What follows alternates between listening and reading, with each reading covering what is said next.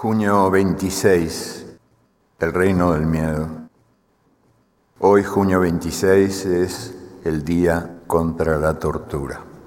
Por trágica ironía, la dictadura militar de mi país, el Uruguay, nació al día siguiente, en 1973, y convirtió al país entero en una gran cámara de torturas. Los suplicios servían poco o nada para arrancar información, pero eran en cambio muy útiles para sembrar el miedo. Y el miedo obligó a los uruguayos a vivir callando o mintiendo. En el exilio recibí varias cartas, todas anónimas, por razones obvias, y una de esas cartas anónimas me decía, he jodido mentir y es jodido acostumbrarse a mentir. Pero peor que mentir es enseñar a mentir y yo tengo tres hijos. Un par de pequeños relatos sobre la Argentina y la dictadura argentina y lo que ocurrió en esos años, a partir de los juicios militares, que por fin se hicieron juicios civiles contra los militares, en algunos casos, en otros no, pero varios generales argentinos fueron sometidos a juicio por sus hazañas cometidas en tiempos de la dictadura militar. Silvina Parodi, una estudiante acusada de ser protestona a metelíos, fue una de las muchas prisioneras desaparecidas para siempre. Cecilia, su mejor amiga, ofreció testimonio ante el tribunal en el año 2008.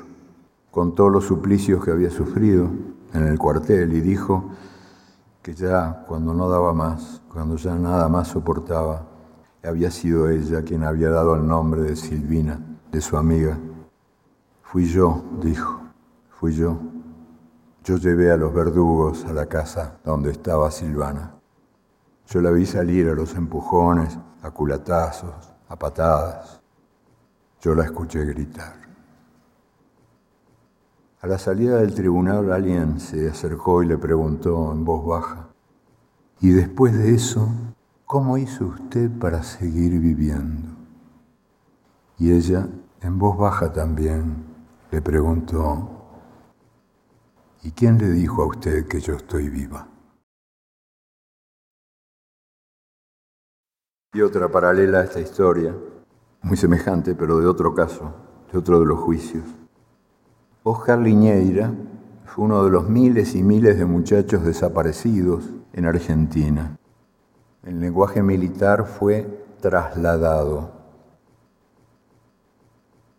Piero Di Monte, preso en el mismo cuartel, escuchó las que fueron sus últimas palabras. Tengo algo que decirte. ¿Sabes una cosa? Yo nunca hice el amor y ahora me van a matar sin haber conocido eso.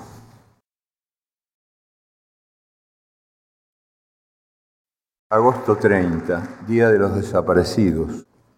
Los desaparecidos, los muertos sin tumba, las tumbas sin nombre, las mujeres y los hombres que el terror tragó, los bebés que son o han sido botín de guerra, y también son desaparecidos, los bosques nativos, las estrellas en la noche de las ciudades, el aroma de las flores, el sabor de las frutas, las cartas escritas a mano, los viejos cafés donde había tiempo para perder el tiempo, el fútbol de la calle, el derecho a caminar, el derecho a respirar, los empleos seguros, las jubilaciones seguras, las casas sin rejas, las puertas sin cerradura, el sentido comunitario y el sentido común.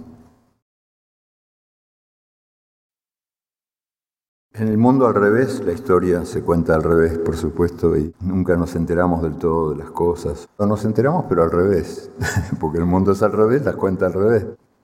O simplemente ignoramos cosas que me parece que sería importante recordar, aunque bien sé que hoy por hoy la memoria es una especie en vías de extinción. Y una de las cosas que me parece que vale la pena recordar, un 25 de agosto del año 1944, al amanecer de este día París enloqueció.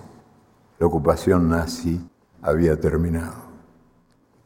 Los primeros tanques y carros blindados habían entrado unas horas antes y el gentío se preguntaba, ¿qué son? ¿Son americanos?